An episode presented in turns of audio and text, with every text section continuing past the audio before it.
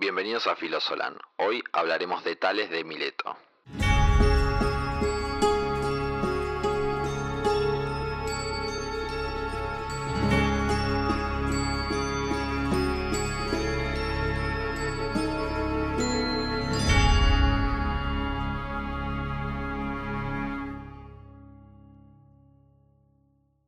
Tales de Mileto nació en el 624 a.C. y murió en el 546 a.C. Vivió toda su vida en Mileto, polis griega de la costa jonia, hoy lo que se conoce como Turquía. Por sus conocimientos se los consideró uno de los siete sabios de Grecia.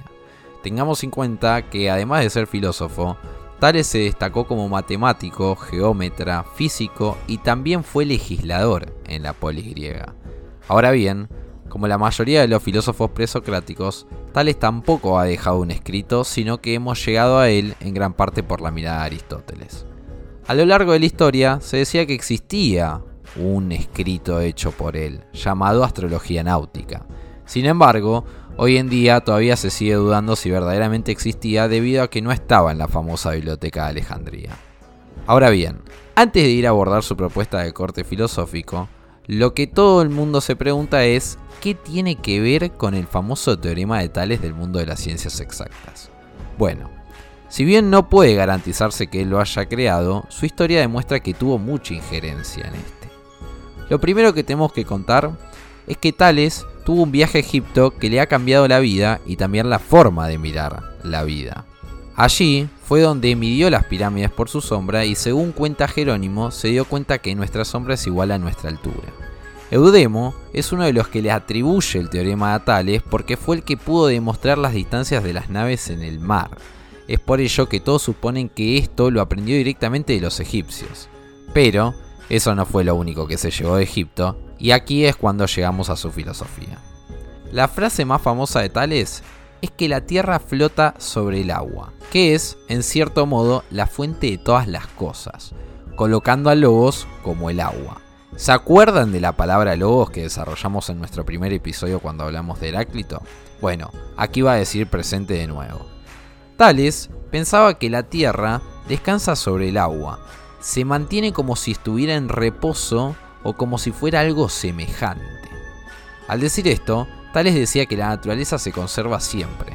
Sin embargo, va a reconocer que existen los cambios, pero siempre se conserva una esencia de las cosas.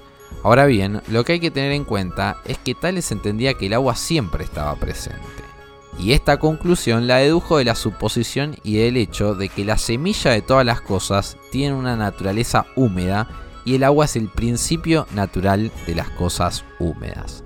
Tales declara directamente que la Tierra procede del agua y que su contenido está formado, en cierto modo, de agua. Ante esto, también entendía que había una relación de causa y efecto, Ojo acá, ¿eh? Tengamos en cuenta que lo más importante que introdujo Tales en este sentido es entender los fenómenos de la naturaleza de las ciencias directamente. Es por ello que la importancia que le da al agua es en carácter fisiológico, como si el cosmos fuera un mecanismo. Y entendiendo que la realidad tiene una causa y un efecto, y que el todo funciona como si fueran partes que comprenden un funcionamiento determinado, es que la conclusión deriva en que todas las sustancias naturales vienen de una sustancia húmeda. Tales veía que el agua era el elemento más activo y por ello la determinó como causa. Más adelante, un gran pensador, Hipón, iba a seguir este pensamiento, haciendo hincapié en que el alma era agua, teniendo en cuenta que el semen de todos los animales es húmedo. ¿eh? Miremos hasta dónde llegó lo que propone Tales. En este sentido, Tales se valió del agua para explicar los terremotos y del mismo modo explicó los vientos y el movimiento de las estrellas. Tengamos en cuenta que Tales, ya viviendo en esa época y a través de su método, así como lo escuchan, predijo el eclipse que tuvo lugar en el 585 a.C.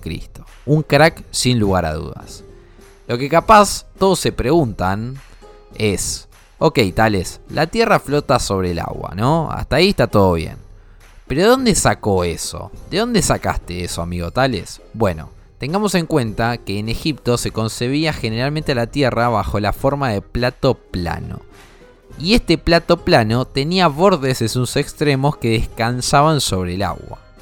El sol navegaba de día en una nave a lo largo del cielo y bajo tierra durante la noche. Teniendo en cuenta su viaje y que el único que proponía esto en ese momento era Tales, podemos decir que su influencia claramente vino de lo que hoy se conoce como continente africano. Pero retomando esa idea, es muy posible que Tales sostuviera que el mundo se originó de una indefinida extensión de agua primigenia que aún continúa flotando y que ésta sigue siendo causa de todo. Incluso se puede suponer tranquilamente que para él el agua es el constitutivo continuo de todas las cosas. Es por ello que también se desprende de los fragmentos que hablan de él que pueda pensar que los seres aparentemente inanimados puedan estar vivos. Y acá viene su otra gran frase. El mundo está lleno de dioses. Si bien a Tales no le interesaban lo más mínimo los dioses, otra vez, al igual que Parménides, utiliza a los dioses como recurso para poder legitimar su postura y decir que todas las cosas tienen un alma que está mezclada en el universo. Sí, Tales también creía en una totalidad y que todas las cosas la comprenden. Pensemos cuáles son los rasgos de los dioses, que son inmortales, que disfrutan una vida perpetua y que no tienen límite con su poder. Es por ello que su frase de todas las cosas están llenas de dioses en realidad nos quiere decir que el mundo como un todo manifiesta un poder de cambio de movimiento que en verdad no es humano, ni aún de modo preferente y que tanto por su permanencia como por su magnitud y variaciones debe ser considerado como divino. Fijémonos en el siguiente fragmento. Dios es la mente del mundo y todo está dotado de alma y lleno de demones. Y que a través de la humedad elemental penetra una fuerza divina que hace que todo se mueva. Claramente vemos cómo otra vez insiste en que todas las cosas en conjunto estaban completamente penetradas por cierto principio de vida. Ya la esfera de alma o de la vida era mucho mayor de lo que parecía. Aquí le explicó a todos los físicos que ya hay un principio y es que todo el mundo está de algún modo vivo. Que éste experimenta cambios espontáneos y que no era necesario deducir una explicación especial del cambio natural. Es por ello que aunque exista una piedra que es totalmente inanimada, al mismo tiempo está animada. En conclusión, lo más importante de Tales es que fue uno de los que permitió que se abandone lo mítico por el logos, entendiendo a esta última palabra, con múltiples significantes, como razón. Por su observación y lógica, estaba convencido de que el mundo como un todo estaba penetrado por una fuerza vital que a causa de su alcance y persistencia podía ser llamado naturalmente divino.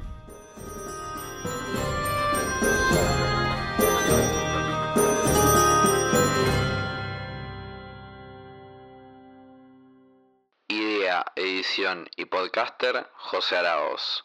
Música Vidil de Barcor. Fue una producción de La Píldora. Decimos y consumimos lo que queremos.